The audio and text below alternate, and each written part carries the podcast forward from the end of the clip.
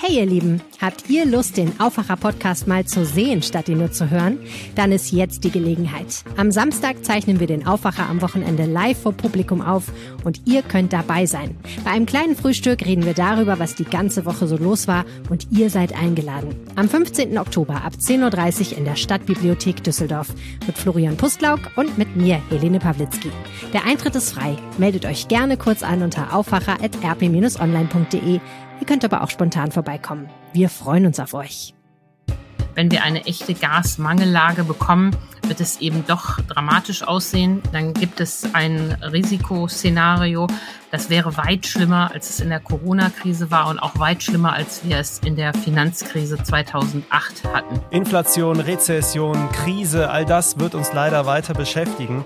Wir wagen einen Ausblick zusammen mit unserer Expertin hier im Aufwacher und schauen mal, welche unterschiedlichen Szenarien es gibt für die Zukunft. Ich bin Florian Pustlauk. Hallo.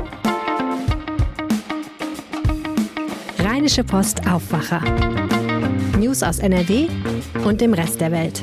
Schön, dass ihr dabei seid. Erstmal der Hinweis, dass der Samstagsaufwacher, also unser Wochenrückblick, erst am Sonntag erscheint an diesem Wochenende, weil wir die Ausgabe live produzieren und ihr könnt dabei sein. Morgen in Düsseldorf. Mehr dazu gleich. Sie betrifft uns alle, fast überall im Alltag, die Inflation. Vieles ist teurer geworden, sogar massiv teurer. Schuld ist die Energiekrise. Die Bundesregierung rechnet fürs nächste Jahr mit einer schrumpfenden Wirtschaft. Es sind also historisch schlechte Zeiten aktuell. Ja, das macht schlechte Laune. Deswegen wollen wir jetzt mal einen Ausblick wagen, wie es denn so weitergeht. Mit Antje Höning aus der Wirtschaftsredaktion der Rheinischen Post. Hallo. Hallo Florian. Die Inflationsrate lag in Deutschland im September bei 10 Prozent. Das ist so hoch wie seit 19 1951 nicht mehr. Es ist also etwas, das die aller, allermeisten von uns gar nicht kennen. Wird die Inflation denn noch weiter steigen? Angeheizt ist das Ganze natürlich durch die hohen Energiekosten und da haben wir Verbraucher leider noch nicht die Spitzen gesehen. Das heißt, wir müssen davon ausgehen, dass die Energiepreise auch im neuen Jahr weiter steigen, beziehungsweise das bei den Menschen ankommt. Und deshalb ist davon auszugehen, dass auch im Jahr 2023 die Preise weiter steigen werden. Der Chef der Bundesbank, ähm, Joachim Nagel, ist gerade in den USA und meine Kollegin Birgit Marschall ist dort auch. Er hat gesagt, dass die Bundesbank davon ausgeht, dass die Inflation im nächsten Jahr auch bei sieben Prozent liegen wird. Jetzt denkt man vielleicht auf den ersten Blick, wow, gerade haben wir zehn Prozent, das ist sieben Prozent, das ist doch dann äh, eine Entspannung. Nein, ist es nicht. Die sieben Prozent im nächsten Jahr kommen ja auf die zehn Prozent von jetzt drauf. Also nächstes Jahr keine Entspannung in Sicht. Hm. Hohe Inflation, drohende Rezession, wirtschaftliche Krise. Bundeswirtschaftsminister Robert Habeck hat zumindest für 2024 Hoffnung gemacht, weil da erwartet die Bundesregierung eine stabilere Wirtschaft. Ist das realistisch?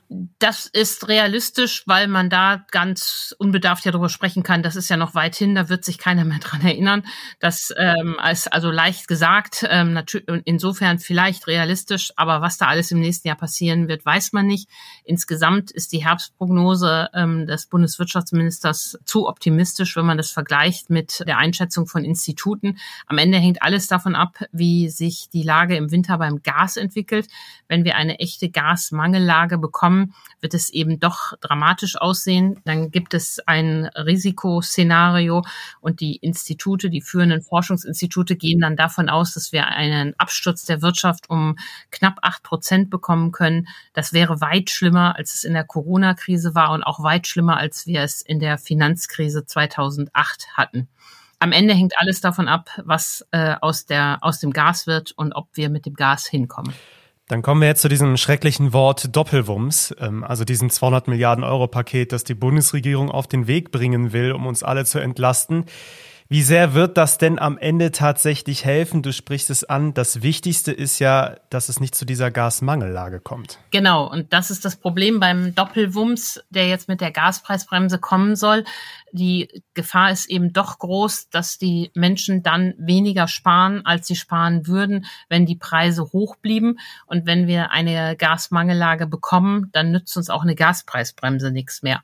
Die Netzagentur hat festgestellt, dass die Menschen, die privaten Haushalte in den vergangenen zwei Wochen etwas weniger Gas verbraucht haben als vor einem Jahr, weist aber auch darauf hin, dass das natürlich am relativ warmen Wetter liegt. Dann ist es natürlich einfach, Gas zu sparen. Die Nagelprobe kommt, wenn die Wochen kälter werden. Und Auch darauf hat die Netzagentur hingewiesen. Dann muss auch gespart werden. Insgesamt muss Deutschland 20 Prozent einsparen, sonst wird das nichts.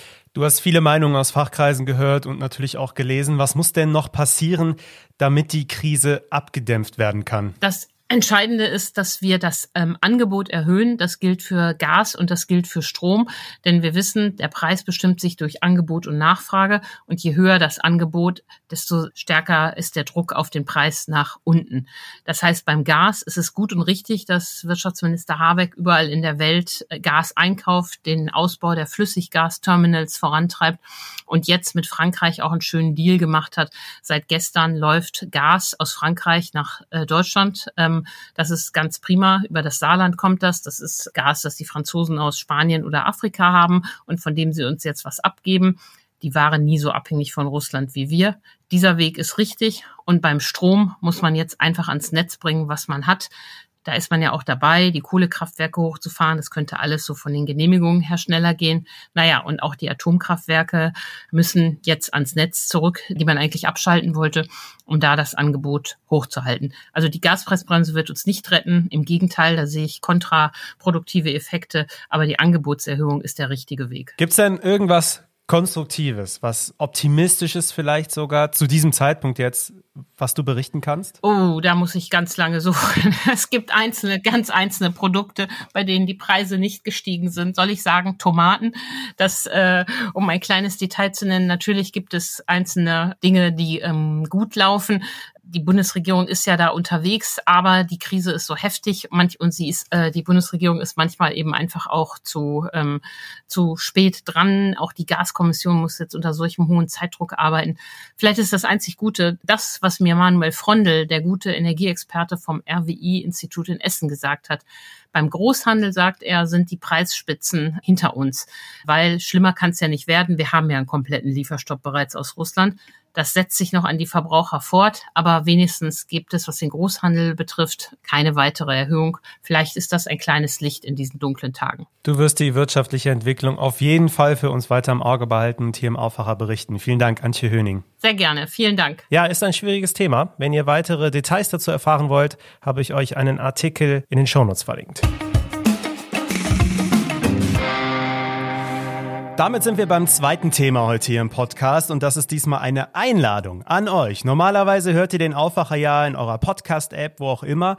Und morgen am Samstag könnt ihr live dabei sein, nicht nur zum Hören, sondern auch zum Sehen. Ich bin auch dabei und Helene Pawlitzki aus dem Aufwacher-Team. Hallo Helene. Hallo Florian. Also, wir machen die Samstagsfolge des Aufwachers mal live. Hm. Wann und wo? Ja, in der Stadtbibliothek in Düsseldorf, direkt am Hauptbahnhof. Neben dem Bibliothekscafé gibt es einen sehr tollen Raum Raum mit einem tollen Panorama, das sogenannte Stadtfenster. Und da freue ich mich mega drauf, wenn man da einfach, äh, während man podcastet, rausgucken kann auf das, ich weiß gar nicht, wie das Wetter wird, aber jedenfalls auf das Stadtgeschehen und gleichzeitig natürlich drin dann hoffentlich viele Menschen aus der Stadt und auch aus ganz Nordrhein-Westfalen begrüßen kann.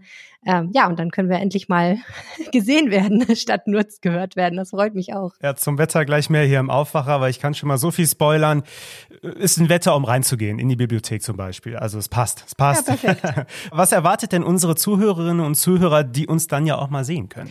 Ja, wir machen natürlich das, was wir immer am Samstag machen, nämlich einen Wochenrückblick. Wir schauen, was war eigentlich die ganze Woche so in der Region los, was hat die Menschen hier bewegt, was hat uns bewegt. Und da gibt's einige Themen, die uns so ein bisschen auf der Seele brennen. Ich glaube, ein Thema, was ganz, ganz viele Menschen bewegt hat, ist, dass der regional sehr bekannte Bäcker Stinges äh, beschlossen hat, dass es sonntags dort keine Sonntagsbrötchen mehr geben wird, weil die nämlich sonntags keinen Betrieb mehr haben. Ein krasses Thema. Mhm. da merkt man mal, da geht so richtig an die Substanz, wenn man weiß, oh ne, ich muss meine Sonntagmorgenroutine ändern. Ich kann da keine Brötchen ja, Absolut. Aber wir reden natürlich dann auch über so Themen wie, wie sind eigentlich die aktuellen Corona-Regeln in NRW? Da haben wir nämlich herausgefunden, dass das besonders viele Menschen interessiert, weil unsere Kolleginnen und Kollegen vom SEO-Team geschaut haben, was wird oft gegoogelt. Und da wissen wir, das ist etwas, was die Leute sehr häufig googeln, weil das im Moment einfach sehr verwirrend ist. Also auch solche harten News werden wir sicherlich besprechen. Aber hauptsächlich geht es eigentlich darum, dass du und ich nett miteinander frühstücken. Es gibt belegte Brötchen, es gibt Croissants, es gibt Kaffee, es gibt Wasser, es gibt Tee. Und natürlich sind auch alle alle Hörerinnen und Hörer, die da kommen,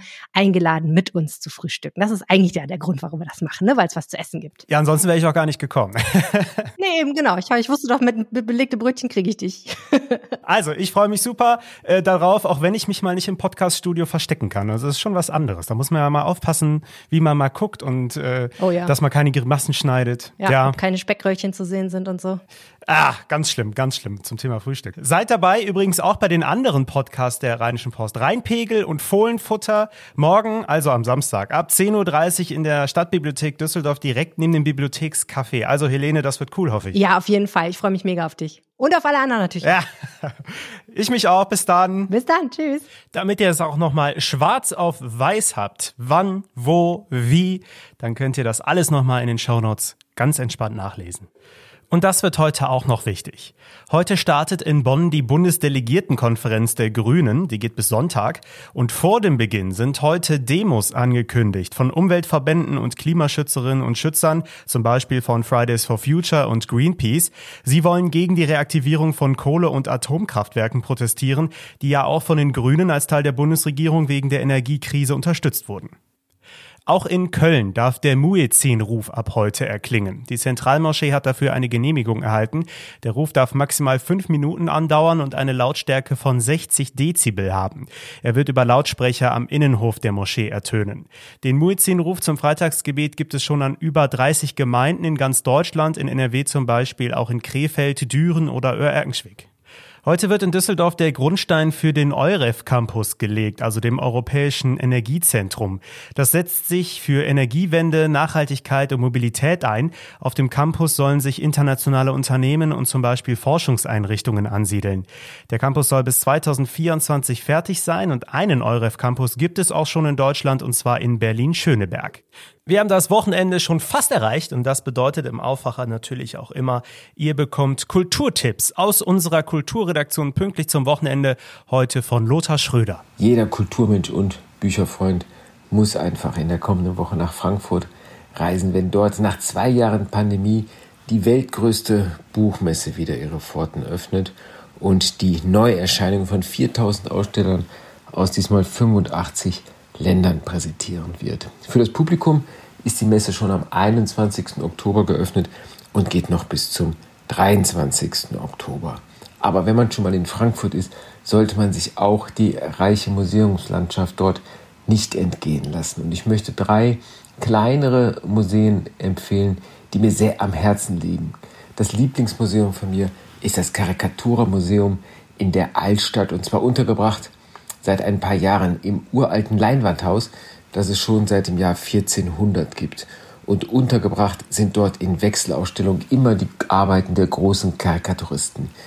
Die diesjährige Jahresausstellung widmet sich auf drei Etagen dem Magazin Pardon, das vor sechs Jahrzehnten gegründet wurde und damals mächtig provozierte mit den großen Satirikern Deutschlands. Wer historisch interessiert ist, sollte ins ins Institut für Stadtgeschichte gehen.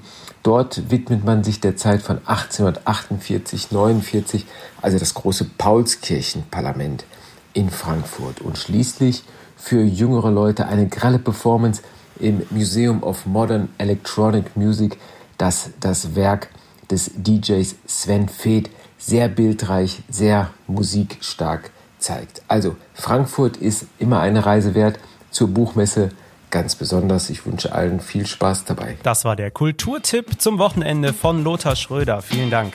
Noch kurz zum Wetter. Heute bleibt es eher grau und bewölkt. Es kann zwischendurch auch regnen bei 14 bis 17 Grad. Auch das Wochenende bleibt dann eher wechselhaft mit Regen, Wolken und nur selten mal mit Sonne. Es wird aber etwas milder. Bis 20 Grad sind möglich. Das war der Aufwacher für Freitag, den 14. Oktober. Ich wünsche euch jetzt ein schönes Wochenende. Vielleicht sehen wir uns ja auch morgen in der Zentralbibliothek in Düsseldorf. Das würde mich sehr freuen. Habt ansonsten auch eine schöne Zeit. Ich bin Florian Pustlauk. Macht's gut. Ciao. Mehr Nachrichten aus NRW gibt's jederzeit auf RP Online. rp-online.de